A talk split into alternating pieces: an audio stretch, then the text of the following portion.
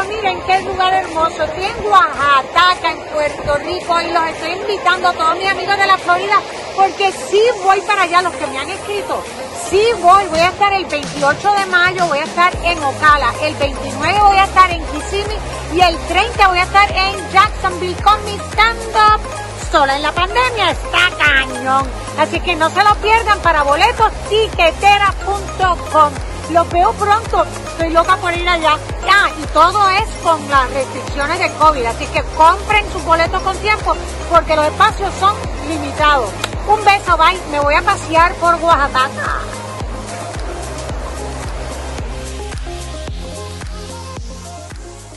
Oye, oye, oye, Alex Torres junto a Mari Geraldo. Y si vieron esa intro que salió en pantalla antes que salieran estas caras lindas, esto es porque tenemos a un invitado súper especial que va a estar promocionando un gran evento en la Florida Central en el fin de semana de mayo 28.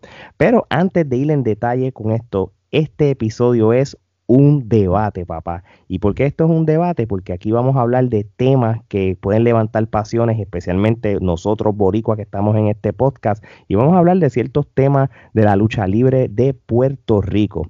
Pero antes tenemos un invitado súper especial, este, y personalmente un gran amigo mío. Este, él es el responsable en traer la comedia puertorriqueña a los Estados Unidos, lo que es la Florida, Texas y otros estados.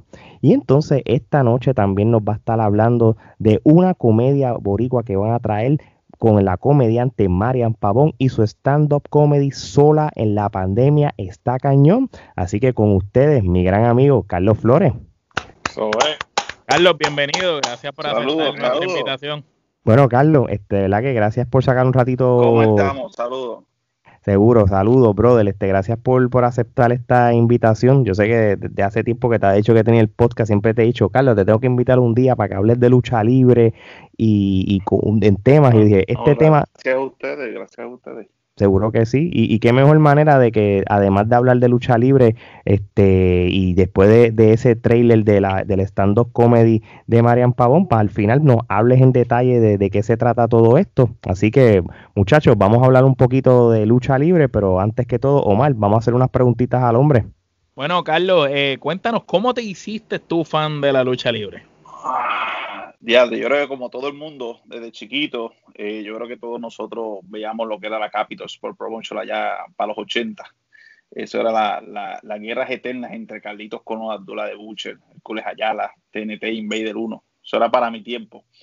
Este, y de ahí me juqué, como todo el mundo se juquea, viendo sábado y domingo la programación de Capitol en los 80, el Side Strong, todo eso, esas estrellas que uno veía que, que, no tenía comparación, porque muchos de nosotros, por lo menos yo en mi caso, no tenía cable de para ese entonces y no podía hacer una comparación con el producto real que hay en la lucha libre a nivel mundial. O sea, yo lo que veía era la Capitol y para mí eso era lucha libre, solamente Capitol. Muy bien. Gerardo. Bueno, y eh, como mencionaste, pues consumías el producto de Capitol. ¿Qué luchadores pues llamaron tu atención, este, más allá de los que ya mencionaste, claro, como Carlos, Abdullah, Invader? Yo diría Invader, Invader 1, como mencioné, los supermédicos, era bastante fanático de los supermédicos, lo que era el 1 y el 3, los Estradas. Este, y de igual manera, para aquel entonces, las estrellas que venían, que hoy en día son bien populares acá en Estados Unidos, como Scott Hall, para ese tiempo, Sadie T.C. Strong, eh, Abdullah era súper fanático de Abdullah, Jason el Terrible. Casi siempre eran los extranjeros que venían, que, venían por temporadas y, y dejaban uno en shock porque era algo que uno nunca había visto anteriormente. Os Baker, cuando Os Baker, que, ah. cuando daba el puño ese al revés. No, no, no soy tanto para ese tiempo, pero sí, cuando empezaba el lucha libre, uno empieza a rebuscar para atrás y para, tú sabes, viendo más o menos la historia de cada luchador. Y sí, obviamente Os Baker era bien popular.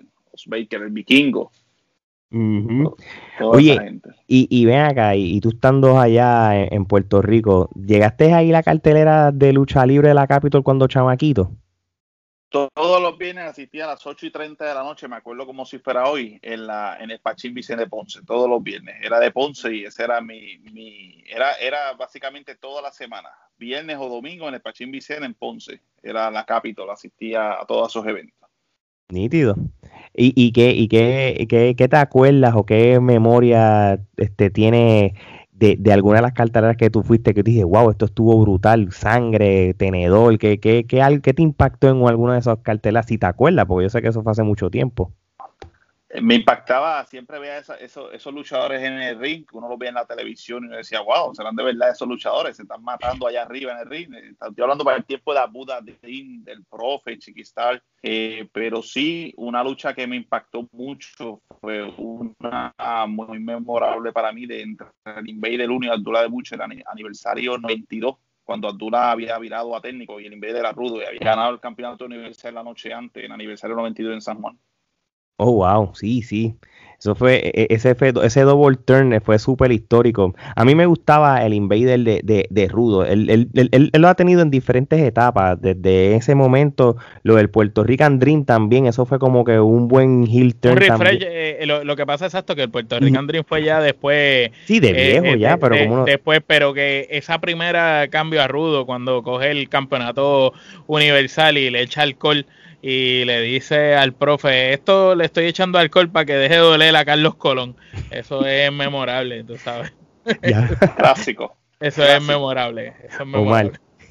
Bueno, entonces tenemos entendido que tú fuiste el luchador. Cuéntanos cómo tú te convertiste en luchador y háblanos de tu trayectoria en la lucha libre.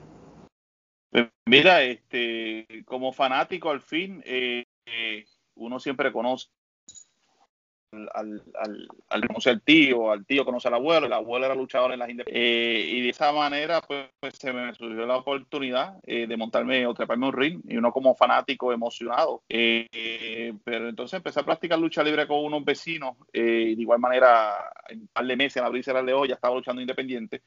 Eh, de ahí uno conoce luchadores que luchaban en Capitol y entonces ellos me hacen el acercamiento. Comencé a luchar con Capitol, yo diría días así esporádicos, este, porque me confligía mucho con la universidad. Y de ahí, pues entonces seguí, luchaba a veces en IWA, a veces en Capitol. So, ya para finales de los 90, este, tuve unos par de añitos corriendo con esas dos empresas.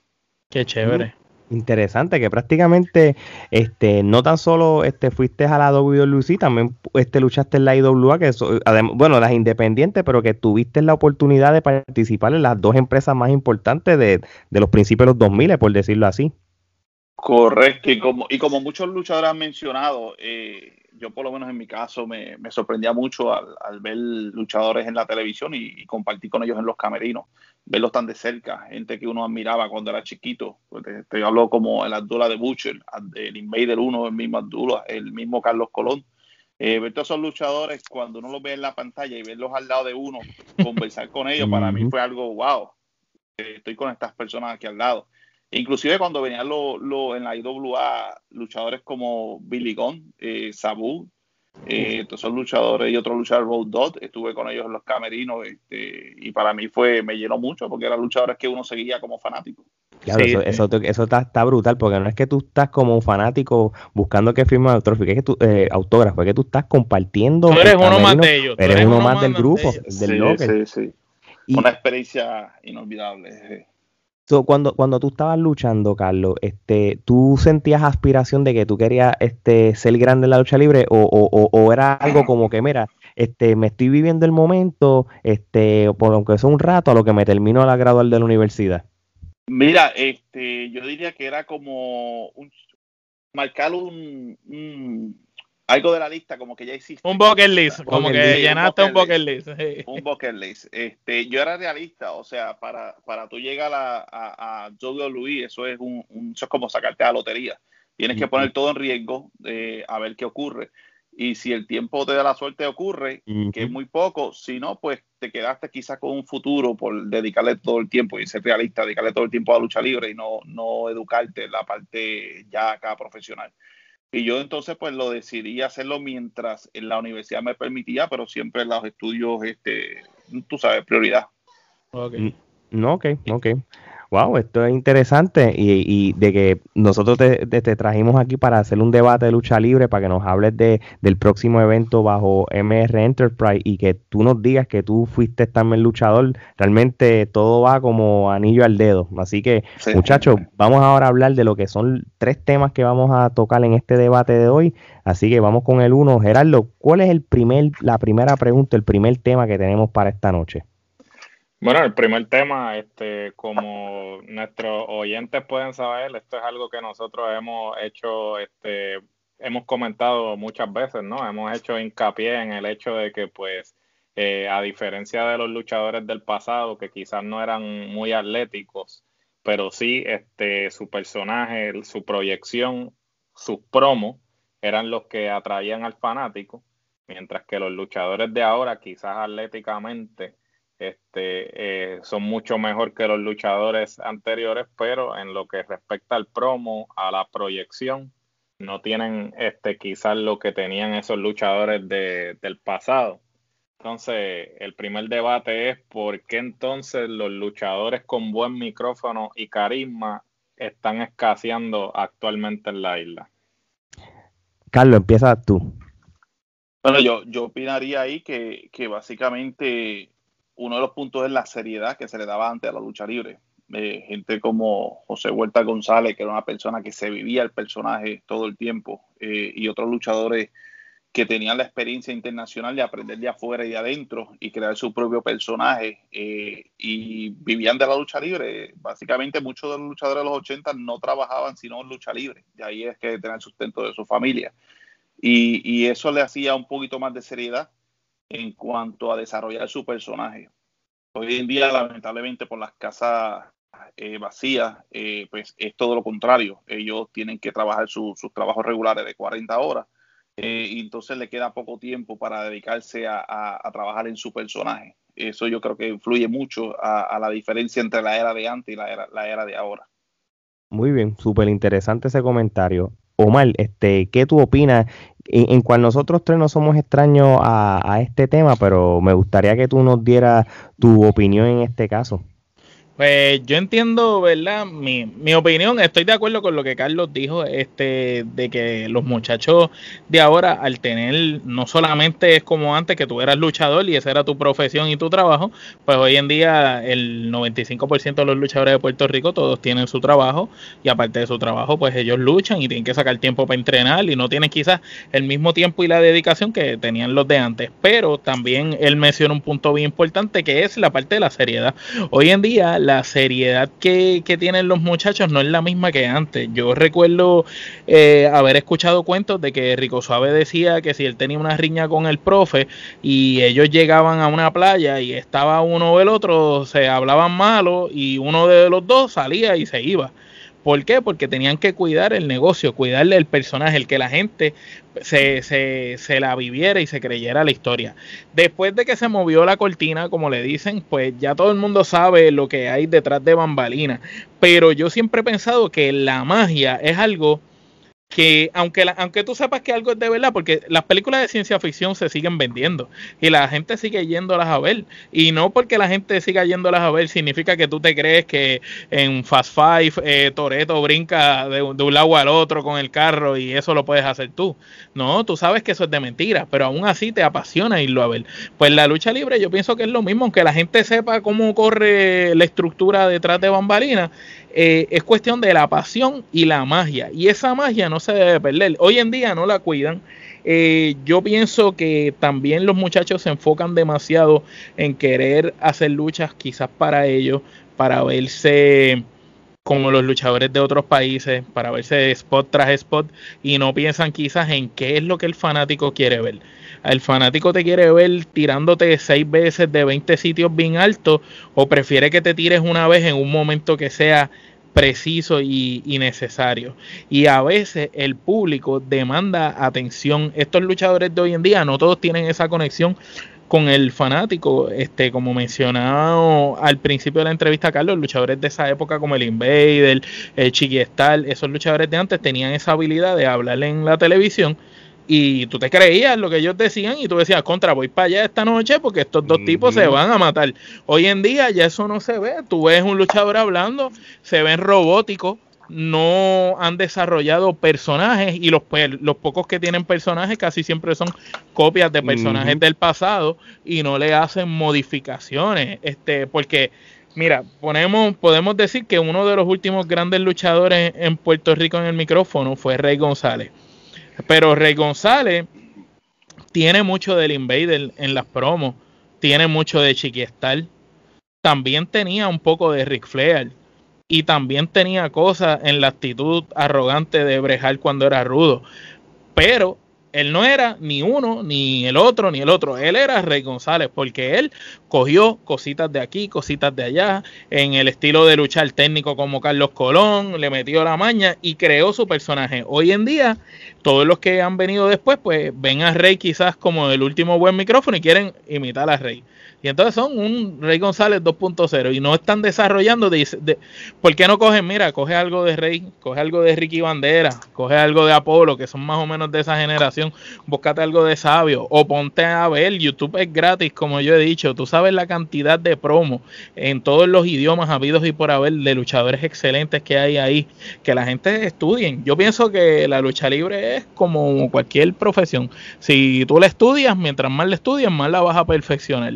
Y pienso que los luchadores de hoy en día deben escuchar un poquito más y ponerse a investigar para atrás, no concentrarse en lo que están viendo, porque hoy en día todos son 60 movimientos y 20 patas una detrás de la otra, pero no tienen sentido, están a lo loco. A veces tú veías una lucha de antes y era un ámbar, una llave, un candado, te tiraba al piso, te daba como una silla. Era una lucha bien básica y bien sencilla, pero tenía un propósito y tenía una historia. Y cuando tú veías la promo que te había llevado a esa lucha, pues la gente salía satisfecha a la última hora y no tenían esos luchadores que matarse. Las carreras duraban un montón. Luchadores podían luchar 30, 40 años. Ahora hemos visto luchadores que en 5 años están lesionados y su carrera culminó. Así mismo es. Gerardo, si tienes algún, algo también que opinar sobre eh, e, este primer tema del debate. No, definitivo. Este, eh, eh, estoy de acuerdo con el punto de Carlos, también estoy de acuerdo con el punto de Omar, pero ciertamente no podemos volver atrás. la industria cambió desde que Vince dijo que esto era entretenimiento deportivo. Cuando Vince dijo que esto era entretenimiento deportivo, eso hizo que la industria cambiara a que, ok, nosotros este, vamos a abrir la cortina para que el fanático tenga este, una, eh, un espacio más disque íntimo y que pueda tener, además de que pues el advenimiento también de, de, los, de los dirt sheets, como le llaman, este, los, los wrestling observers de la vida, los Mercer de la vida, que revelaban todo lo, las cosas que, pasaban tras la sangre, los cuts. todo eso. Pues entonces, pues esto fue este, cambiando la industria para bien o para mal, ¿no? Porque cada cual tiene su opinión. Los que son viejas escuelas entienden que esto pues no debió haber eh, pasado nunca. Sin embargo, los que son pues de la nueva escuela pues entienden que puede haber un balance entre eh, lo que eh, se revela y tú todavía poder hacer una buena también. el hecho de que las redes sociales ahora este, realmente, pues, eh, no solamente en la industria de la lucha libre, sino en todas las industrias, pues, eh, le han dado una voz eh, y pues nosotros somos este producto de eso. Producto de eso, porque pues esto hace 15, 20 años atrás nosotros no pudimos haberlo hecho. Sin embargo, pues estamos aquí dando nuestra opinión cuando antes tú para dar una opinión tenías que ir, tenías que estar en un medio escrito o en la radio. Sin embargo, ahora tenemos las plataformas para poder hacer esto. Y eso ciertamente cambió drásticamente la industria de la lucha libre. So, eh, en cuanto a la cuestión de que este, los personajes de los luchadores actualmente no son igual que los de antaño, eh, dos cosas en mi opinión. Primero, eh, los luchadores, como bien dijo Omar, tú tienes que ser estudioso, ¿sabes? La lucha libre es un arte. Y como todo, pues si tú quieres este, ser el mejor en esa disciplina, tú tienes que estudiar y tienes que estudiar a los que vinieron antes de ti. Y ciertamente tú puedes agarrar de todo el mundo, pero no imitar. Y entonces eh, yo creo que eso es lo que no se ha logrado en, la lucha libre puertorriqueña en términos de, proyección. y yo y lo digo y vuelvo y lo repito tenemos todos los rudos son un carbon copy de Rey González, son un Rey González 2.0, como se proyectan, como hablan, sabe todo. Entonces, no hay problema. Tú puedes tomar ideas porque Rey González, Rey González, el Bronco, el mismo eh, Invader, Chiquistar, son tipos que si tú quieres saber cómo hacer un buen promo y proyectarte, son personas que tú debes estudiar, sin duda alguna, pero no imitar. Y ese es el problema. Entonces, lo otro que sucede también, que obviamente eh, han habido diferentes versiones sobre esto, ¿no? Y, como que, y, siempre hay tres versiones de, de, una historia. Una, la otra y la verdad. Hemos escuchado de luchadores que dicen que los veteranos están dispuestos a aconsejar.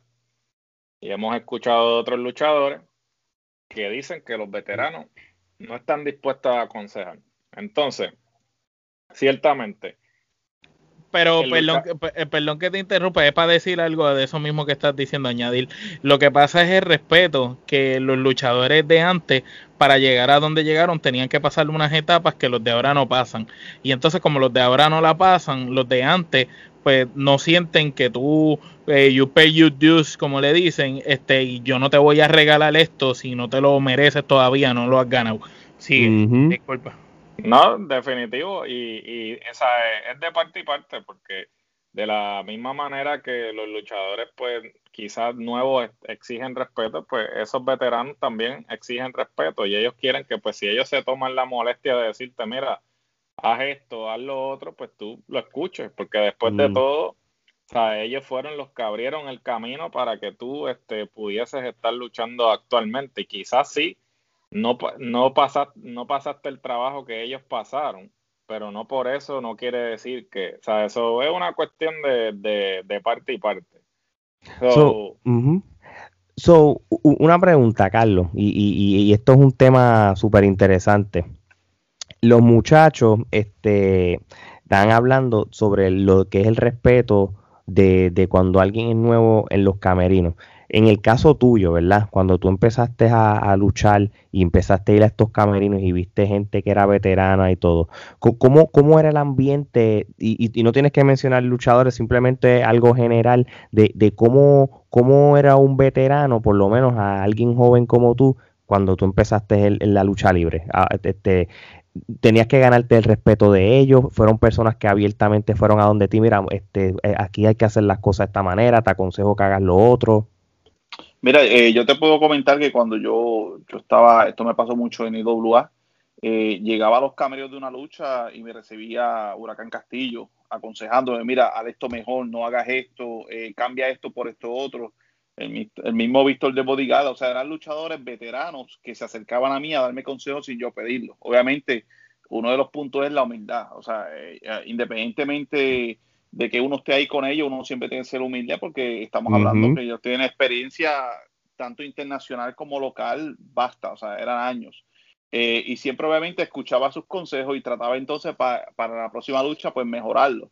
Eh, me pasó mucho con paparazzi, yo luchaba mucho con paparazzi, inclusive el mismo Tommy Diablo eh, en mis luchas me llevaba y quedaron de las mejores luchas y yo no hacía nada. Era que el mismo Tommy Diablo, al tener más experiencia, llevaba a la lucha. Y nos quedábamos, éramos la lucha abriendo la cartelera y, o sea, la reacción era increíble.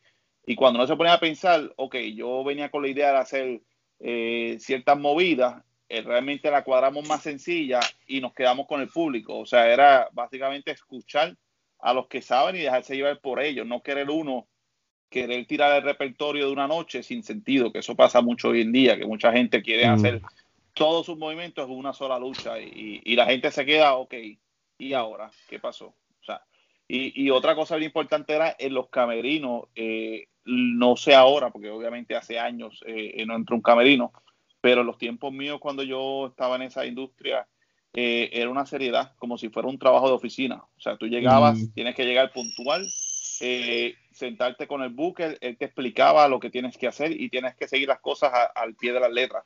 Este, yo cogí mucho regaño de, Luke Williams, para aquel entonces que era el buque y Josh Mantel, por, por hacer ciertas cosas que llegaba y de momento quería montar la lucha con luchador y ellos me decían, no, no, esta lucha no va así, se va a hacer esto, uno, dos y tres, that's it.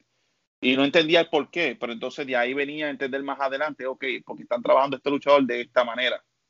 Eh, a mí me dio situaciones donde eh, venía luchadores de esos que anunciaba la IWA, luchador de Japón, de lugar desconocido, le traían un luchador a otro luchador. Y, y, eran luchadores como yo que íbamos enmascarados, nos ponían una tapa y hacíamos el trabajo. para levantar al otro luchador, pero o sea, ahí yo entendía que yo estaba por un trabajo y un propósito. No era mm. yo querer ser la estrella, lucirme en el encuentro o, ser el, más que brille. No, era yo iba a hacer un propósito. Si era trabajar este rudamente al luchador eh, eh, toda la lucha, eh, yo quería hacer 20 llaves, pero me decían, no, tú vas a trabajarlo solamente un 75-25 y lo que vas a hacer es pate y puño, pate y puño, pate y puño. Y al final viene el high spot del otro luchador. Y así había que hacerla. Si no, cogían los regaños en el como si fuera a un salón de clase. Era fuerte, fuerte, fuerte. Interesante ese punto de vista y, tú eres la primera persona que, nos cuenta esta otra fase de lo que es la lucha libre porque bueno, nosotros pues, hemos acostumbrado a, entrevistar pero otros luchadores que están en otra faceta, pero en el caso tuyo pues tú, tú fuiste por un propósito como lo estás diciendo y, y son otro, otro trabajo, tú fuiste a hacer algo como tú acabas de decir, este, y está súper, súper interesante. Noriega, perdón que te interrumpa, cuando entrevistamos a Noriega, que también estuvo en la IWA, comentó que, su comienzo en la IWA fue así también, como, como estaba diciendo Carlos, tú sabes, mm. como que a lo mejor tenían en mente algo, pero cuando llegabas allí, no, esto es lo que vas a hacer, esto es lo que hay, y, y pues tenían que callarse y hacerlo, porque poco a poco algún día te tocaba la oportunidad, como, como pasó en el caso de Noriega. Y había, había situaciones donde había que improvisar en la lucha. De momento, a mí me pasó con, eso fue con Chicano en, en Carolina. Eh, creo que era, yo era luchador de Japón o algo, un gimmick que tenía que habían puesto para ese entonces. Y Chicano estaba, lo estaban subiendo. Y me acuerdo que en, en el medio de la lucha había unos spots ya cuadrados eh, y no me acuerdo qué fue lo que pasó, que sin querer eh, le dio un golpe maldado a él. O sea, yo lo saqué básicamente de, de, del, contexto, de la lucha.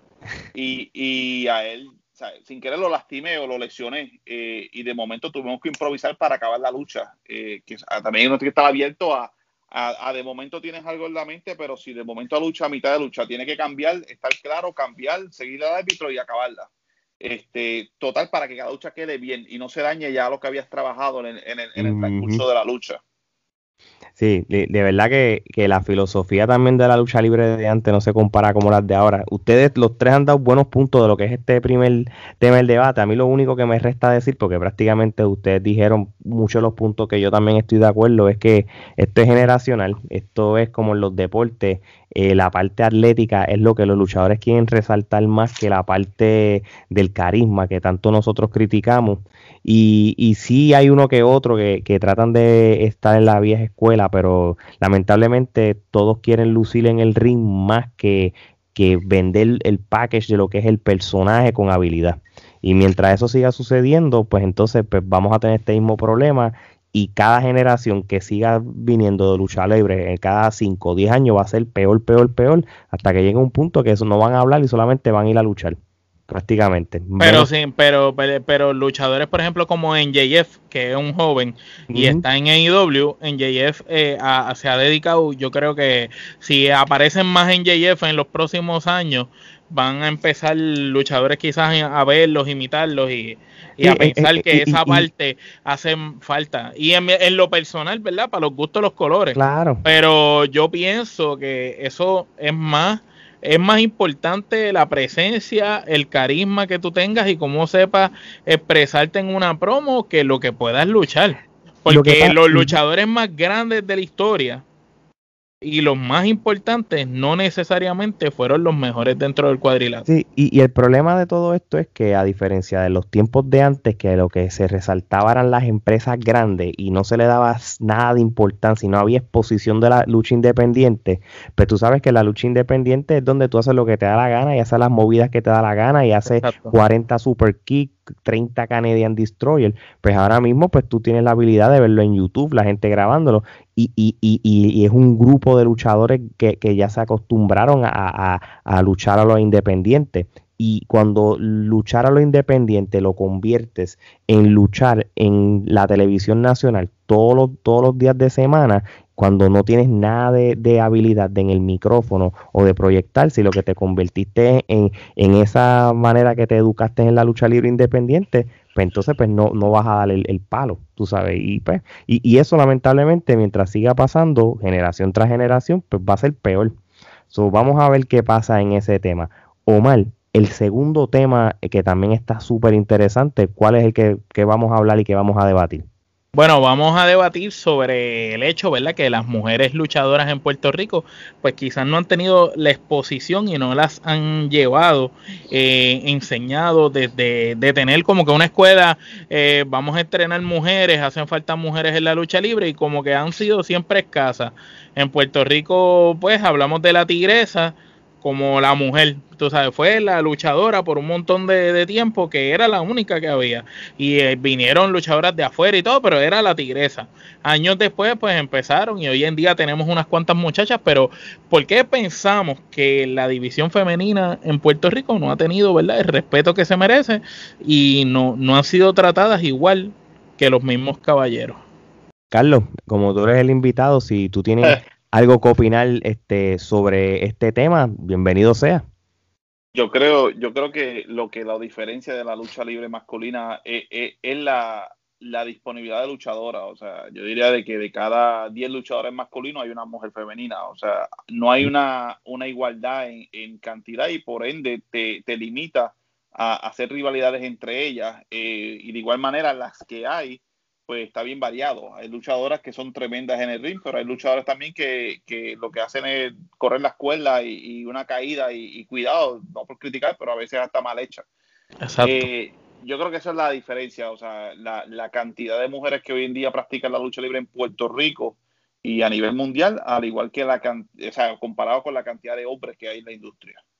No, y eso es una gran verdad también. Este, no necesariamente es de, de, de que eh, están escasos está en, en talento, eh, eh, de, que hay muchas luchadoras en Puerto Rico en, equitativamente como las de hombres y que ellas no son buenas, que son menos mujeres las que en Puerto Rico realmente tienen aspiraciones en ir a la lucha libre, a pesar de que en el 2021 es donde hemos visto esta famosa, lo que todo el mundo cataloga, la revolución femenina de la lucha libre en Puerto Rico, en cual ahora mismo pues la CWA es la que se ha encargado de, de, tener prácticamente el 95% de todas las luchadoras de la división femenina de Puerto Rico que estuvieron en la Liga Wrestling, que estuvieron en la Capitol, que estuvieron en quizás en la IWA. So, prácticamente ahora que se está viendo con todo y eso, es porque en con esto de la pandemia, pues muchas de las empresas pues pararon, pero no tenían más remedio que unirse. Pero si no hubiera pandemia,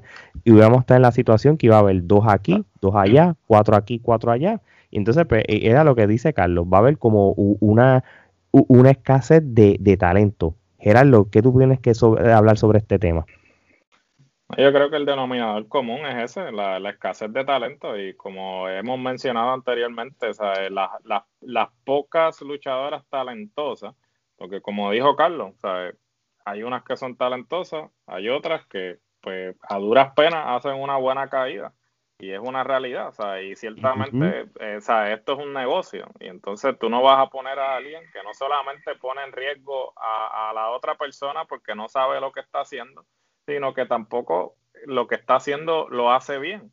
Entonces, pues no, va a, no vas a vender taquillas con eso ciertamente al tener esta escasez de, luchadoras, pues lamentablemente nadie se ha dado a la tarea de hacer una división femenina porque no ha habido el talento. Entonces, ahora que eh, tenemos eh, diferentes luchadoras talentosas, pues había el problema de que habían dos aquí, dos allá, tres acá. Entonces, o sea, eh, ahora, pues gracias a Dios, la CWA pues ha logrado eh, eh, reunir. todo ese reunir todo ese talento en una sola empresa. Y pues ahora podemos ver que está rindiendo frutos, además de que tenemos una mujer eh, buqueando este, la división femenina, que eso es algo que este, anteriormente no se había hecho y entonces, pues, eh, el booking, pues, estamos hablando de una mujer, pues, que este, eh, tiene la experiencia de haber luchado cuando no habían otras mujeres para luchar con ella, o ella ha luchado mm, con hombres. Yo, yo pues, disculpa, Amazona, con ella me acuerdo yo que no había, no había mujeres y no WA, yo luchaba la misma noche con Amazona y con Quique Cruz. Gracias a Dios, con ella yo ganaba, pero con Quique Cruz iba abajo, pero, pero sí tuve la experiencia. Y, aquí que, dicen que daba duro, patas duro. daba patas duro, pero, pero era otro, con la lucha salían. un maestro, ¿verdad? Cuatro estrellas. cuatro estrellas y era simplemente dejarme llevar por el que sabe. O sea, él sí sabía de lucha. oye, Carlos, y, y, y, Omar, yo sé que faltas tú todavía por comentarle este debate, pero ya que trajiste a colación de que tú tuviste la experiencia de, luchar con Amazona porque no había luchadora femenina, ¿cómo en el caso tuyo eh, te sentías tú como hombre luchar contra una mujer y más quizá en esa época que no era algo tan común como ahora mismo eh, pasa mucho esa lucha de intergender como que, prácticamente en los Estados Unidos las independientes pues luchan este más normal de lo común y, y, y, no es una lucha como una luchadora simulando una diva sino son luchadoras que te pueden hacer movimientos que, que puede hacer cualquier varón y todo y hasta ganan y todo como una Tessa Blanchard por ejemplo mira gracias a Dios para ese tiempo Amazonas estaba empezando no hacía mucho no, no, era la Amazona de ahora, pero sí, era algo básico. La lucha fuerte la tenía con Quique, porque era como la, la le ganaba a, su pareja o a su madre, y entonces ahí iba a luchar con él, y entonces ahí era más fuerte. Sí, sí, sí. Pero, pero sí, era, era, era algo que sucedía por lo mismo, por lo que estamos hablando. No había eh, disponibles luchadoras en aquel entonces para tener variedad con la, con la división femenina. No, ok. Omar, este, ¿Qué puedes este, añadir a, este tema? Pues fíjate, yo pienso que en Puerto Rico ha habido un problema y es que no ha habido nadie que se ha encargado de, igual que cazan talento, de que van a los gimnasios y dicen, mira, este chamaco estaba, tú, tú tienes madera para ser luchador, entonces no hay nadie que se interese en buscar mujeres, oye, ¿te gustaría ser luchadora? Oye, este, busquen muchachas que han sido deportistas en, en otras áreas, que están por ahí, chamaquitas en los deportes y miren a ver quién quiere ser luchadora. Y eso en Puerto Rico no, no ha pasado. En Estados Unidos pasa mucho, van y las ven en una cancha de baloncesto, bueno, disculpa las ven jugando y le dicen, mira, eh, exacto. busca atletas. Pues exacto, es, que eso es, eh, en Puerto Rico hay muchas muchachas en las ligas atléticas y que tú las ves que hacen deporte hasta cierta edad, desaparecen. Si no entran a jugar voleibol ni baloncesto así en Puerto Rico, desaparecen. Y esas son muchachas que pueden ser talentos, que la gente puede, puede quizás a lo mejor no saber quién es la muchacha y cuando le enseñen a luchar puede ser una tremenda luchadora, pero yo pienso que aquí no se preocupan porque realmente haya una división femenina.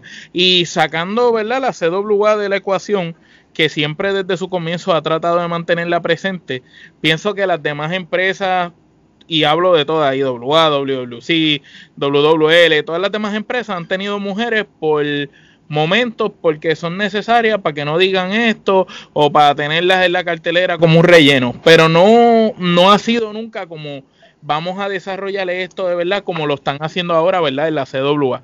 Yo pienso que deberían, por ley, de verdad, que buscar mujeres en diferentes áreas y empezarlas a entrenar. Y, y si, la, si tal vez eh, se interesaran en buscar un poquito más a muchachas jóvenes, a lo mejor, a lo mejor de aquí a 10 años hacemos este episodio otra vez y puede ser que podamos decir, mira, eh, ya no son cuatro o cinco mujeres que luchan en una empresa, tenemos por lo menos en Puerto Rico 50 mujeres regadas en las empresas por ahí. Pero hay, hay, un detalle ahí. Este, en Puerto Rico particularmente, este, todas estas atletas este, son atletas colegiales, la mayoría de ellas están becadas y este, están en la universidad para este, y están becadas por deportes para este, terminar una, una carrera.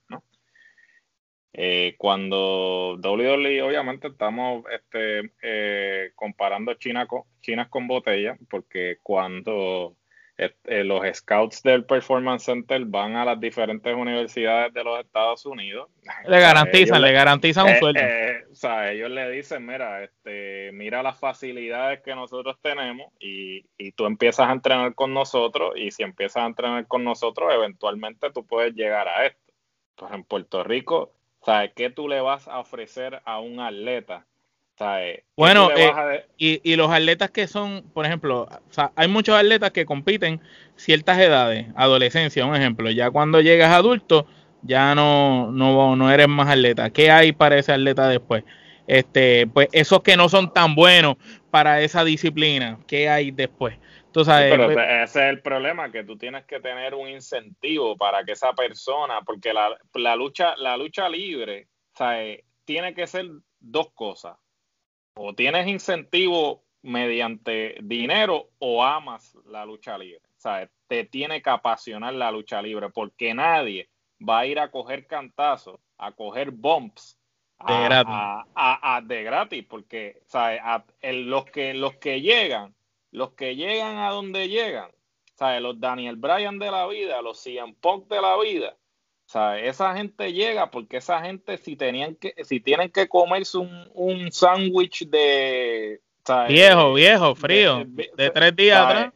de tres días atrás, ellos, ellos hacen el, e hicieron el sacrificio. Y pues obviamente el que, el que siembra cosecha, pero en Puerto Rico, y como dijo Carlos, en un momento dado hubo una época que la gente, que los luchadores vivían de la lucha. Y entonces, pues ese era el incentivo, porque esa era la manera de ellos de llevar el pan a su casa. Entonces, ellos ponían todo su ímpetu a eso.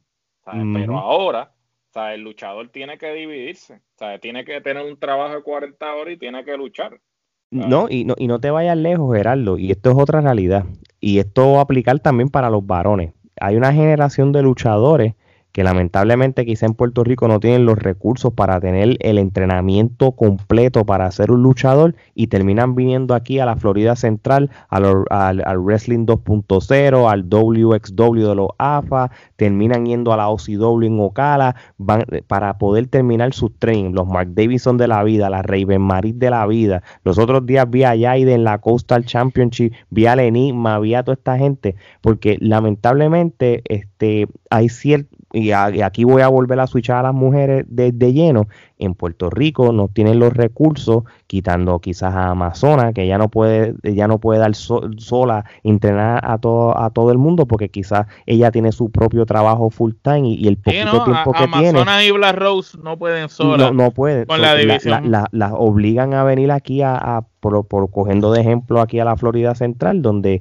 tú tienes a Wrestling 2.0 ahí en Winter Park, donde todos los martes y todos los jueves tú de seguro vas a tener una clase con Low Key o tienes una clase con fulano de tal y te van a darle el, el- el adiestramiento adecuado para tú ser una luchadora. El te luchador independiente en Estados Unidos lucha todas las noches. O sea, Sí, eh, toda la sea semana. prac- Ya sea práctica o lucha, ellos están en el ring toda la semana.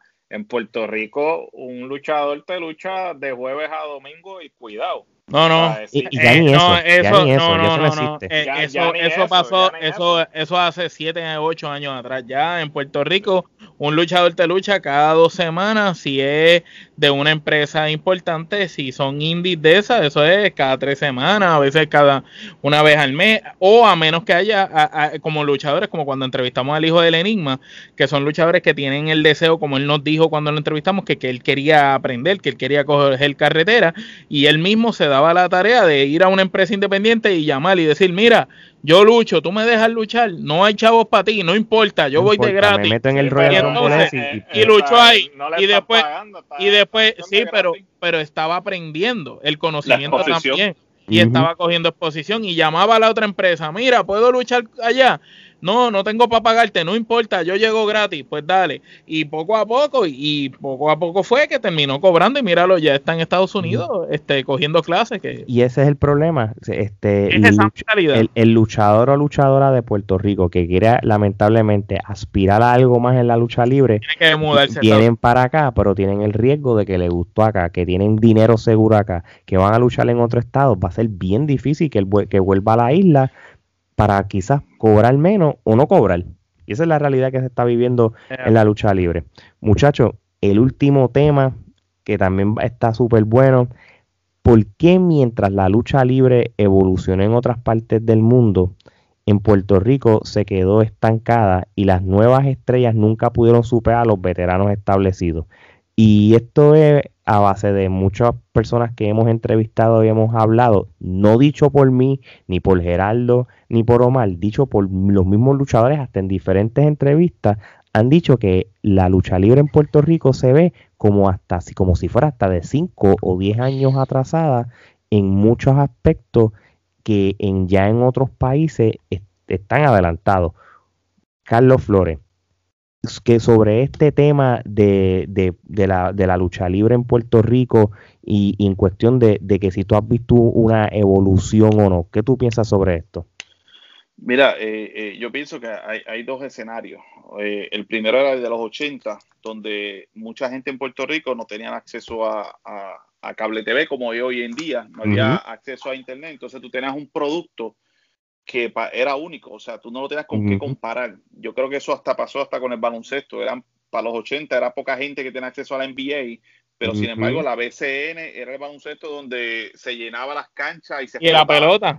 La pelota es otro ejemplo. Cuando llega el momento entonces de lo que es el cable TV y más adelante el Internet, ahí entonces uno o como público o como eh, consumidor empieza a comparar lo que está recibiendo versus lo que, lo que ves en otro lado.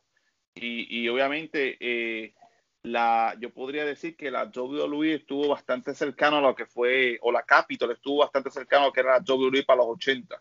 La diferencia que allá había una persona que sí pensaba en futuro, obviamente todo el mundo lo conoce, Vince McMahon, acá en Puerto Rico estaba Carlos Colón que pensaba que eh, esa evolución no iba a pasar, que la gente se iba a comer el cuento, que la lucha libre era un ring y, y las mismas historias, inclusive muchas historias que, que ha, puesto Capitol, eh, que son repetitivas, con diferentes este, protagonistas, pero es lo mismo. Si tú buscas en YouTube ahora que hay mucha eh, eh, información, tú puedes ver ángulos que son repetidos y repetidos. Y todavía ellos iban con la mentalidad que después de siete años tú podías tirar un ángulo y la gente lo iba a ver como si fuera nuevo. Y, y no es así. Eh, ellos tuvieron la oportunidad de, de quizás este, evolucionar, no tanto a nivel de la WWE, porque obviamente WWE a nivel nacional o mundial, pero sí tuvieron la oportunidad de, en su momento reinvertir en su producto y crear un producto más de calidad similar a lo que se veía, aunque la gente en Puerto Rico tuviera el acceso a ver el producto, pero sí ir a la par con ellos, como los otros iban evolucionando. Lamentablemente eso no ocurrió y, por lo menos en Puerto Rico para el tiempo de la, de la Capitol, que era la única que estaba, pues todo su dinero se lo consumió, nunca evolucionó y por eso que hoy en día vemos el producto que apenas ahora hoy en día ponen una que otra luz, pero si venimos a ver es un ring. Y, no, no trabajaron lo que era la escenografía de crear un ring con una valla. Una vez lo hizo IWA a principio y se vea muy bien. A principio IWA eran canchas vacías, pero ¿qué hacían? Te ponían el público cerca del ring, te bajaba las luces Y, se veía en televisión un producto donde era bastante similar a la, al, internacional. Y yo creo que eso, eso influyó mucho en, en, la evolución que no hubo en Puerto Rico versus la que hubo a nivel mundial. Sí, eso es, fíjate, buen, buen, buen detalle. Yo me acuerdo esas primeras, esos primeros eventos de la IWA, ese Christmas in PR en el Roberto Clemente en el 99, el, el, el, el que después fue el, Histeria Boricua, que fue rápido en Reyes eh, eh, eh, para el principio del 2000, que fueron a Mayagüez y, a otros lugares que, ellos hacían eso, apagaban las luces, enfocaban al ring y entonces pues, este, se veía una buena imagen y se veía diferente porque pues obviamente pues lo que todo el mundo estaba acostumbrado era que la WWC eh, usaban las canchas, las luces regulares de la cancha y así mismo como estaba. Ya después la IWA lo quitó, como ellos vieron que el público y todo eso se llenaba, pues vieron que no necesitaban eso, pues entonces pues quitaron, dejaron de apagar las luces, si yo no, si no me equivoco. Este, Omar, y en, volviendo al tema, este, ¿qué tú crees de la evolución de la lucha libre en Puerto Rico que se ha quedado estancada? Pues fíjate, yo pienso que la evolución de la lucha libre en Puerto Rico se quedó estancada y se debe a varias, varias facetas. Eh, la primera, yo pienso que, ¿verdad? Que es lo que mencionó Carlos de los 80, que ellos estaban más o menos a la par de los demás territorios que estaban en los Estados Unidos e inclusive hacían cosas similares a lo que se veía en WWF, pero luego de eso no cambiaron, no siguieron a la par con ellos y se mantuvieron en esa burbuja. Cuando viene la IWA en Puerto Rico, pues ahí se vio una evolución en la lucha libre puertorriqueña, porque la IWA trajo algo diferente a la mesa, y es que lo que estaba haciendo WWE con el Atitudera, ellos trataron de hacer su versión puertorriqueña de la Atitudera. Y funcionó, y funcionó espectacularmente porque le dijeron al puertorriqueño, yo no te puedo dar lo que tú ves en cable que tú estás viendo allá, pero sí te puedo dar lo más parecido hecho por nosotros y que se ve real. Y entonces empezaron a hacer esos personajes un poco diferentes, a irse de la línea, a hacer temas un poquito subidos de tono. Y eso se salió de lo clásico que estábamos acostumbrados de Capitol. Y el fanático, le, ¿verdad? Después de los primeros dos años de IWA, hizo un boom y la IWA en un momento dado fue buenísima. ¿Qué pasa? Eh, el otro factor es el booking. El booking en Puerto Rico, eh, cuando mejor ha estado, es cuando lo, lo, hizo Dutch Mantel y Luke Williams. Y cuando ellos eh, salieron de Capitol y estuvieron en IWA, tú veías que esas excelentes historias se mudaron a IWA. Y mientras que Capitol trató de hacer algo con Ricky Santana, con el Bronco, el mismo Rey, el Invader en un momento dado, nunca pudieron llegar a eso que estaban haciendo esta gente. Una vez Víctor Quiñones fallece y se empieza a acabar, que eso es otro factor, el dinero, el sueldo garantizado a los luchadores. Antes los luchadores se firmaban un contrato, muchos de ellos tenían un contrato garantizado, ya eso no existe. Y entonces eh, los luchadores antes eran casi exclusivos si no le pagaban, pues era que se iban de una empresa. Pero no como ahora. Ahora el luchador está aquí hoy, mañana está allá. Ya no tiene esa exclusividad. Y el, el booking, y cuando Víctor Quiñones fallece, se acabó el dinero. Eh, los bookers se fueron de Puerto Rico. Los que estaban trataron de hacer todo lo posible, pero no pudieron seguir al ritmo que iba la IWA como la tenía Víctor Quiñones. Otra cosa, Víctor Quiñones fallece y con él fallecen las conexiones que él tenía. Este señor había sido promotor en México, en Japón, tú sabes, en Estados Unidos, un tipo que lo conocía todo el mundo.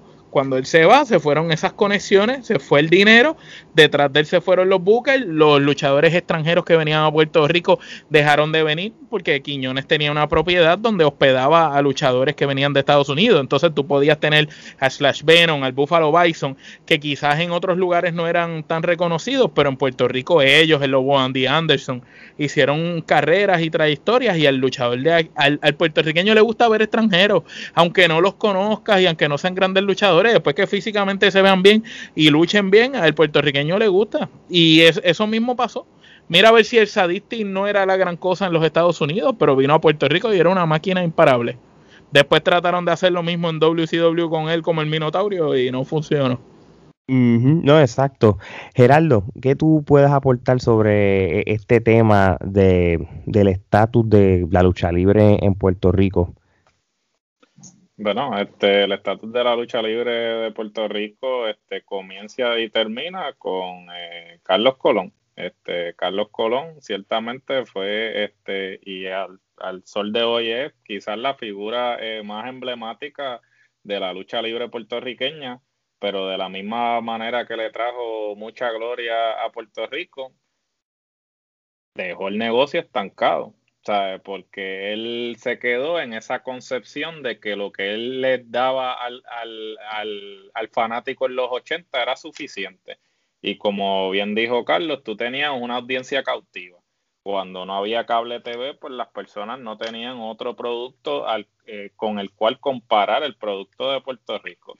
Ciertamente también el aspecto de los territorios jugaba un papel muy importante porque los territorios se encargaban de que tú solamente conocieras el producto de ese territorio.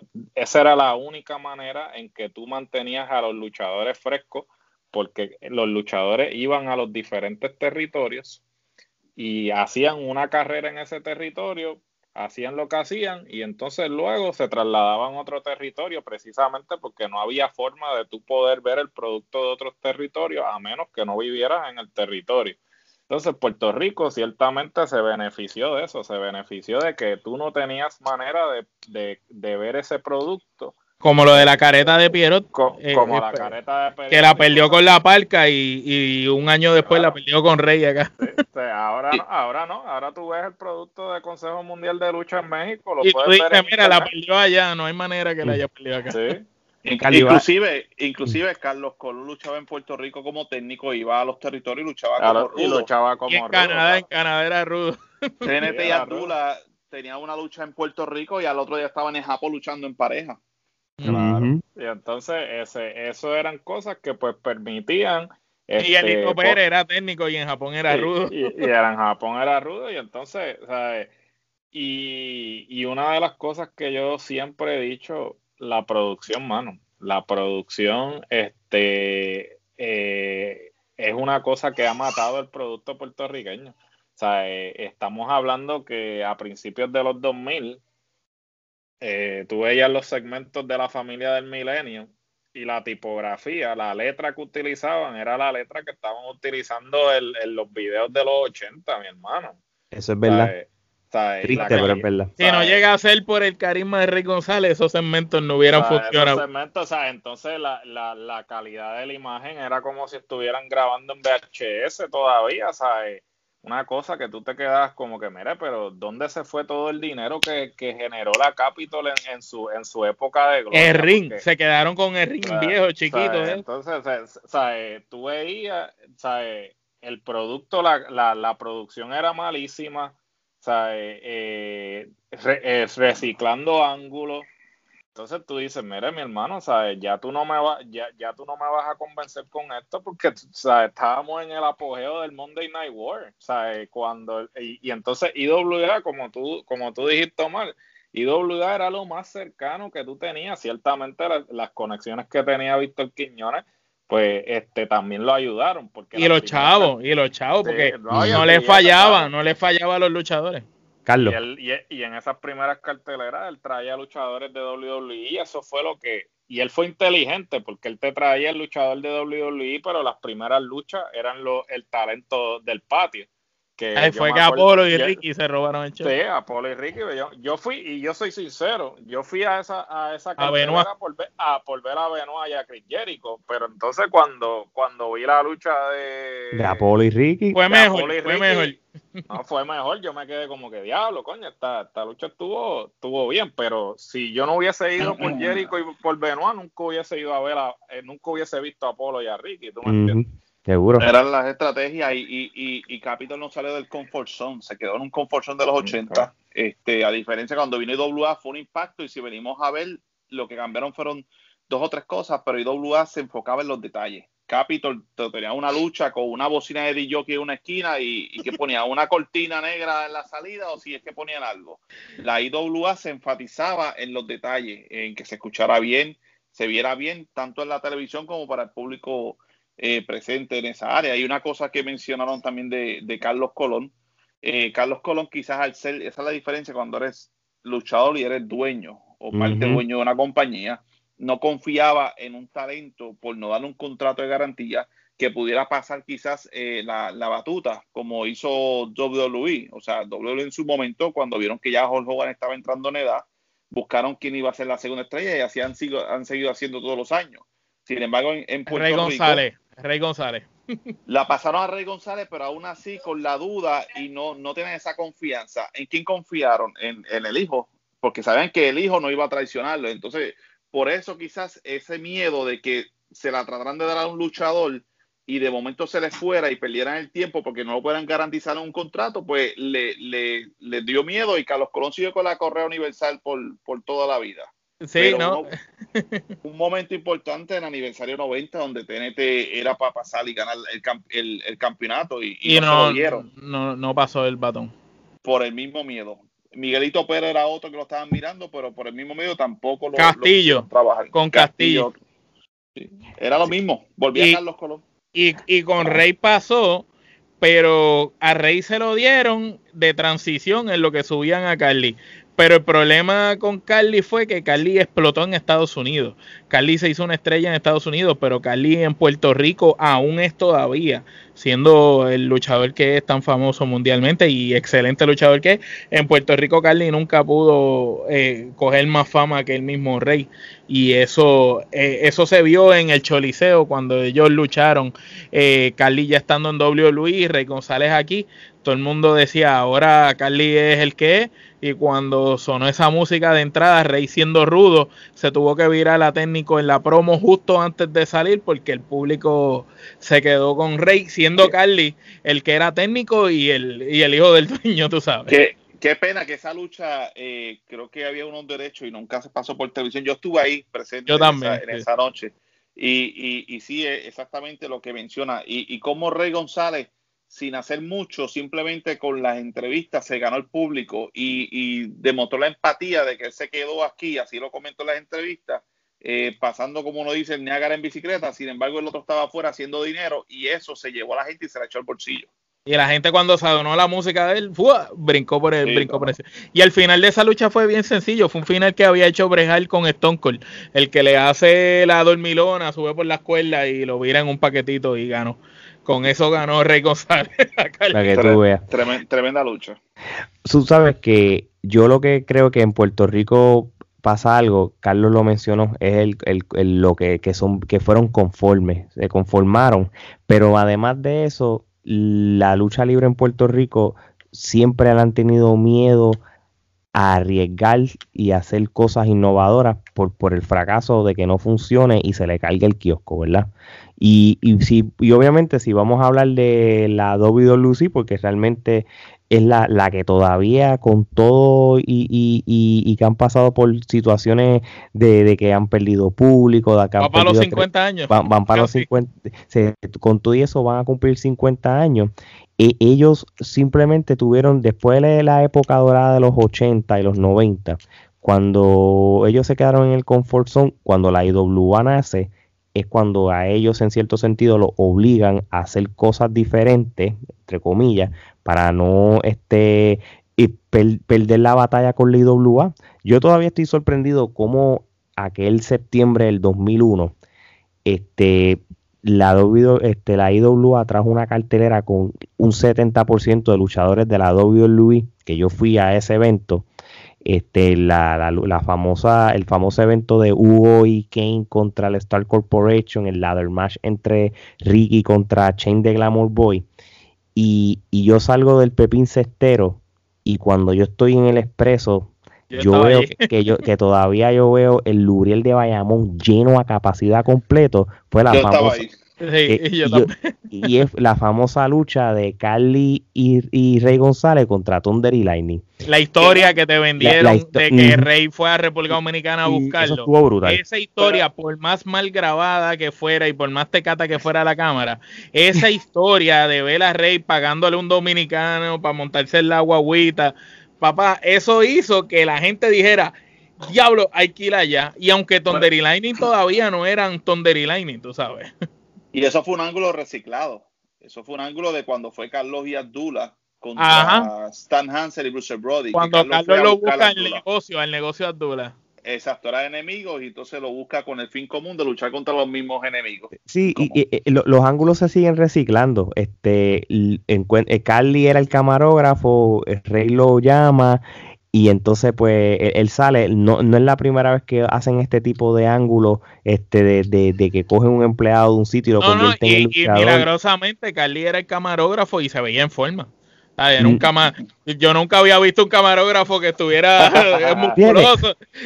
ustedes, ustedes piensan que para la época de los 2000 bajos, lo que tuvo la WWC fue una suerte, porque gracias a, a Carly haber sido exitoso en la WWE, pues fue suficiente para hacer la cara de la WWE como que yo soy el hijo de, de Carlito y, y, entonces pues, pues, lo tenemos como parte de la WWE.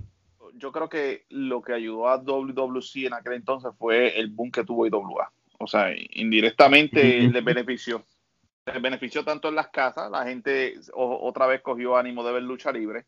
Eh, y de igual, aunque Carly aportó, pero lo más que le benefició fue la IWA. Entonces, este brinco que había entre compañías, eh, eso también la gente llama la atención. El, ángulo, el, ángulo de, del Phoenix, eh, cuando todo el mundo sabía que era rey y se iba a quitar la careta ya, era algo que tenía todo el mundo viendo IWA. Pero después, posteriormente, cuando él brinca como el cóndor a WWC, literal cogió los ojos que estaban en la IWA mientras Capitol estaba así y los viró para acá. So que yo no te diría que fue Carly, yo diría que, fue la IWA. Porque la, e, el, el, cuestión de que la IWA existiera hizo que los lucha, los mejores luchadores que tenía Capitol, como lo fue Don Line, Rey González, Chiquistal y Víctor, brincaron para allá. Y entonces, y, viceversa, cuando empezaron otra vez a brincar, para atrás, pues pasó lo mismo. El Bronco fue el único valiente que se quedó con, la Capitol en el hombro y cogió al Black Boy, que había sido Jover toda la vida y nunca había sido nadie, y, lo convirtió en el Dominican Boy y en el Diamante, y hizo unas luchas con Eddie Colón, que Eddie Colón estaba bien verde, y ahí fue que Eddie Colón tuvo esa super lucha con Rey Misterio, y después de ahí siguió, el Bronco fue como tal el, el que hizo su aportación para Capitol. Y aportando del Bronco, me acuerdo que para ese tiempo hice dos o tres luchas en Capitol que, que yo llegué a, de Ponce, viajar a un Macao por una lucha que llegaba allí y todos los luchadores y se cancelaba porque no había nadie, se cancelaba.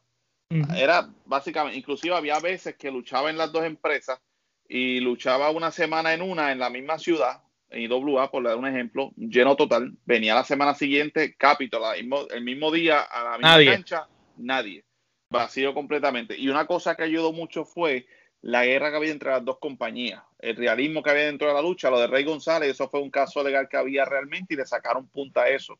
Y, la situación de los brincos, del uso del nombre de TNT, todo eso vende. La gente le gusta lo, lo, que es la realidad y mezclarlo con la afición. Pues, lo de Bandera, que después Ricky fue para Capitol y no lo dejaron llamarse Ricky Bandera. Eh, eh, eh, se llama Ricky solo. Sí el Mesías, puede decir, que era Ricky. No, no, no, no. Era solamente Ricky. Porque hubo un revolú cuando Ricky se va para México y después de México, Ricky no va más para la IWA. So, Ricky viene y empezó a hacer trabajos así especiales en Capitol y ahí fue cuando hicieron la lucha del luchador de la, década. la copa esa. La copa de la década con Rey González, Carly y él. Y, y él no se podía llamar eh, Ricky Banderas el Mesías, se tenía que llamar Ricky nada más. y por eso era que él decía Ricky el mega campeón. Sí, se tiró el Daniel Bryan, se metió a presentar se coló, se coló, se coló.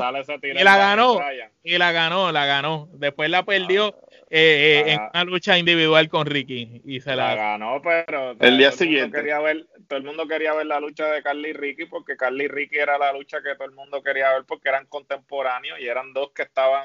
Pero no vendían. y en su apogeo en condición. Pero no, vendía. Pero no vendía. Rey González se metió a última hora, claro, ganó la lucha y paz, pero... Pero tú sabes por qué no vendía, tú sabes por qué no vendía esa lucha. Eh, y, la lucha vendió un año y pico después en Euforia, cuando Carly se volvió rudo. Pero en ese momento que hacen esa lucha, no está, que Carly y Bandera no son el mejor micrófono. Y había muchos fanáticos alcohol que quería verlos a los dos dentro del ring, como ustedes y como yo también. Pero cuando meten a Rey González, Rey González fue el que trajo como la publicidad. Recuerdo yo en el programa de Sunshine estaban entrevistando a Ricky y ahí sale Rey. Y cuando Rey salió allí, eso se volvió un boom porque después todo el mundo se acordaba de cuando Rey le dio la galleta a Sunshine y decía, ah, le va a dar otra vez. Y entonces Ricky le dice a Sunshine, oye, ¿cómo él es tu amigo ahora? Si él te dio una bofetada. Y, y, y Sunshine dice, por eso es que es mi amigo. Carlos, cuando, cuando, ¿qué te sorprendió más? ¿Cuando Rey González brincó a la IWA o cuando el Invader brincó a la IWA? Porque fueron dos este, este, factores súper sorpresivos. Para mí ambos, para mí ambos, porque si, si te fijas, cuando el Invader brinca a, IWA, en Capitol estaba haciendo luchas básicas, más por levantar a otros luchadores y nada de otro mundo inclusive hasta no estaban en buena condición. Cuando brinca IWA se motiva otra vez, hizo unos clásicos con Sabio Vega, eh, hizo y los, inhumanos, los inhumanos, los inhumanos eh, clásico con Rey González, o sea, él, él, él hizo unos clásicos. Él tuvo, otra carrera, el Invader, cuando fue para allá.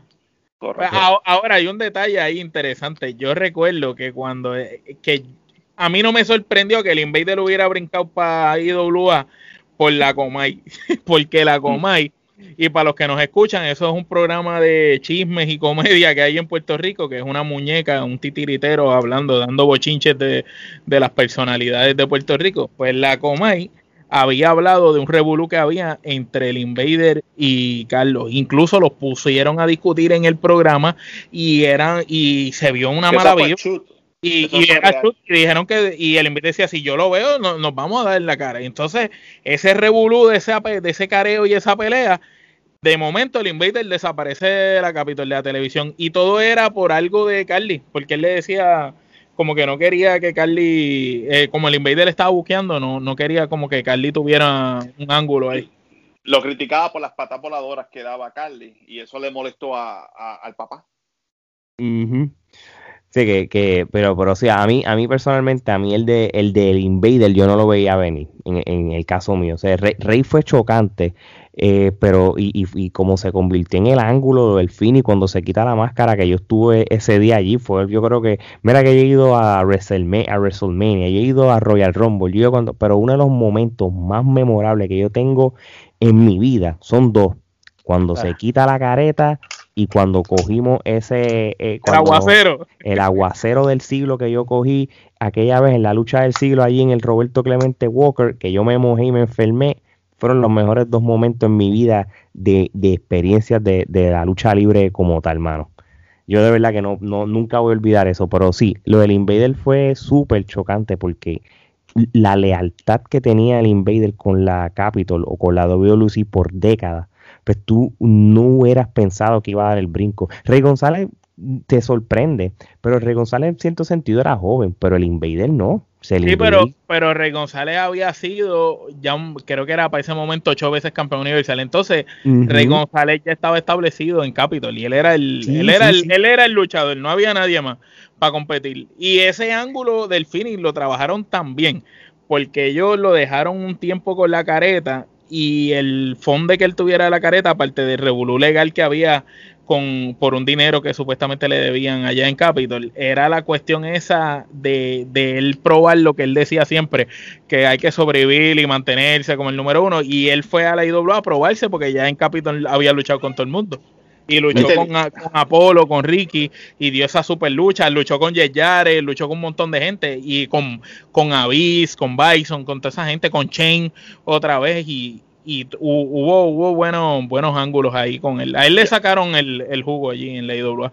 Yo pienso en lo personal que la, la, la, carrera de Rey explota con cuando escupe a al Invader en la cara y le da la bofeta a Carlos Colón en la finca Después de eso, cuando le da, cuando le quita la careta a Pierrot, tiene otro boom. Cuando entonces hace pareja con Carly, cuando hace lo del Phoenix y ya cuando llega como el Cóndor hasta la lucha que hablamos ahorita del Choliseo de Carly contra él, ya yo pienso que después de ahí pues fue que la carrera de Rey bajó. Carlos, ¿tenías algo más que decir sobre este tema? No, no, lo que iba a comentar que, que cuando Rey brinca de, de Capitol a, IWA, este, pues tú veas esas luchas que, que eran como Dream Match, que tú no las esperabas, mm, porque en Capitol lo que tenía era Rey González con Invader, Rey González con Carlos y Abdullah ya estaba quemado, lo otro era Carly, que era part-time en Capitol por la WWE, cuando brinca a IWA, pues ya ahí tienes con Apolo, con gente más o menos contemporánea de su edad, con Shane otra vez, pero era refrescante, con Ricky Bandera y todos los diferentes ángulos que hizo en IWA. Y, y, punto aparte, llegó un momento, me acuerdo que en IWA uno de los camerinos que, que parecía un camerino de Capitol, el de la IWA. Tú tenías a Rey González, tenías a Invader, tenías a Vampiro, tenías a Day Lightning, tenías al profe, y yo, yo decía, pero este mismo núcleo de Chiquetali Víctor, Chiquetali Dos años atrás estaba en Capitol, era lo mismo, o sea, son los mismos elementos, lo único que un producto en detalle, mejor hecho, porque eran los mismos luchadores que estaban en Capitol y no te llenaban. Estaban acá, los supieron trabajar y te llenaban canchas como la Pepín, que eso era llenos totales cada rato. Sí, sí. Más, tenían los elementos de ciertos luchadores que se dieron a conocer, los Apolo de la Vida, los, los, Ricky Bandera, los Chicanos, que, que, que, trajeron esa, esa parte fresca, esa parte nueva. Y, esa nueva, y, Rey lo certificó, perdón que te interrumpa, porque Apolo, Ricky Bandera y hasta en cierto modo Shane, la gente los veía y era como que son los, los nuevos luchadores, pero no hay, no, no había esa estrella que lo certificara. Entonces a Rey venir después de haberle ganado a Carlos Colón tantas veces y haberle ganado a Carly y tenerle el campeonato universal, que sé yo que cuántas veces, cuando él llega allá, pues lo certificó a ellos como que mira, esta gente realmente está listo. Porque yo recuerdo que esa lucha, que el Invader fue árbitro de Apolo y Rey González, esa lucha quedó Sí, sí. Brutal. Tú estuvo en la madre. Esa lucha estuvo en la madre. Bueno, para ir cerrando, Gerardo, darle la pregunta a Carlos sobre el próximo evento de él. Básicamente, este, háblanos eh, más a fondo sobre el próximo show que vas a traer al estado de la Florida con Marian Pavón. Pues mira, este, pues acá nosotros hacemos diferentes eventos en la Florida y otros estados y lo próximo que tenemos en agenda, ya que estamos comenzando otra vez a, a, traer eventos eh, presenciales por la situación de la pandemia, se estaban haciendo virtuales. Eh, el evento que tenemos ahora es con Marian Pavones. Este, el, el, evento es solo en la pandemia. Es solo en la pandemia, está cañón. es el nuevo stand de Marian Pavón. Es un stand de Marian Pavón, completamente eh, de todas las vivencias que ella ha tenido en, en, la pandemia. Ella es una persona que vive sola en un apartamento eh, con un perrito y, y, ella es para mí una de las mejores actrices y comediantes de Puerto Rico. Eh, es un evento donde el espacio es limitado. Tenemos toda la, la, seguimos la, restricción del COVID. Las personas cuando compran boletos, si es un grupo de que compra una transacción cuatro boletos, van a estar esas cuatro personas en una mesa sin nada. No comparten mesa con nadie, no están sentados al lado de una persona que no conozcan. De igual manera, se toman las temperaturas. entre mesa y mesa hay un distanciamiento y todo el mundo que está en el evento, si va a ir para el baño, pues tienen que ponerse su máscara. Si está en la mesa, pues están sin máscara. Y ese evento se presentará el, el 28 de mayo, que son en dos o tres semanas, en el estado de, en la ciudad de Ocala, en Florida. El 29 de mayo va a ser en Kissimmee y el 30 en Jacksonville. Eh, los boletos tiquetera.com están desde 25 dólares, pero son espacios limitados, o sea, se está vendiendo bastante rápido. Una vez se, se, venda lo que estamos eh, en el clock, en el clocking ya eh, con las medidas de distanciamiento, pues no se puede abrir otra función, no se pueden añadir otros asientos, otras mesas, o sea que es algo limitado. Y, entiendo que la gente, si, si les interesa, tienen que avanzar porque se está vendiendo bastante rápido. Muy bien, muy bien. Y, yo creo que es una buena oportunidad de que ya que están empezando a, empezar otra vez eventos presenciales, en, especialmente aquí en el estado de la Florida, de que ya el gobernador pues, ha dado luz verde a que, de que haya más cosas presenciales, pues qué mejor manera de hacerlo con, con alguien como del, del estándar como Marian Pavón. Acuérdense, solo en la pandemia está cañón, Viernes 28 en el Hilton Garden Inn en Ocala, sábado 29 en el Son on the Beach at Old Town en Kissimmee y el domingo 30 de mayo a las 5 de la tarde en el JC Super Club en Jacksonville. Taquillas en tiquetera.com y pueden también llamar al 407-530-7135. Carlos, te queremos dar las gracias por sacar el tiempo nosotros. Si tienes algo más que decir. No, no, eh, para más información, en la página de Facebook y Instagram, MR Enterprises. Ahí, ahí tenemos lo de Marian Pavón, todos los eventos, hay fotos de los eventos pasados, que hasta el Invader fue uno de, estuvo uno de ellos. Y hay eventos este, futuros. Estamos este, trabajando con otros eh, grandes eventos que van a venir en el futuro durante este año. Exacto, vayan a las redes sociales MR Enterprise, Facebook, Instagram, como quiera, nosotros vamos a poner las redes de, de, Carlos ahí mismo para más información, este, y también vamos a poner este el, el banner de, de, también del stand-up comedy de Marian Pavón. Así que, Carlos, gracias por sacar un tiempo con nosotros. Sabe que las puertas están, las puertas están abiertas. Si un día tú, tú quieres ser parte y hablar de lucha libre, de otros temas, también lo puedes hacer y toda promoción que tú quieras hacer de cualquier evento, estamos aquí a la orden. Sí, muy. Muchas gracias a ustedes. Seguro que sí. Bueno, y a los que nos siguen en Trifulca Wrestling Media, ya tú sabes, síganos en las redes sociales como Trifulca Wrestling Media, Facebook, Instagram, Twitter y hasta ahora mismo en TikTok. Acuérdense que nosotros no estamos bailando, simplemente son clips de las pasadas entrevistas. Este, quiero darle las gracias a, todos estos países que nos han seguido. Seguimos saliendo en los charts de podcast de Panamá, seguimos en la India, Bolivia, Perú, Panamá, Colombia, México, República Dominicana, Estados Unidos, Puerto Rico, entre otros países. Así que de parte de Carlos, Omar, Geraldo y Alex, esto es hasta la próxima.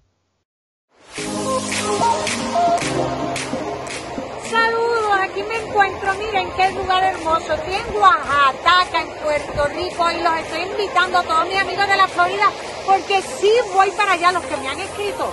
Sí voy, voy a estar el 28 de mayo, voy a estar en Ocala, el 29 voy a estar en Kissimmee y el 30 voy a estar en Jacksonville con mi stand-up. Sola en la pandemia está cañón. Así que no se lo pierdan para boletos tiquetera.com. Los veo pronto, estoy loca por ir allá. Ah, y todo es con las restricciones de COVID, así que compren sus boletos con tiempo porque los espacios son limitados. Un beso, bye, me voy a pasear por Oaxaca.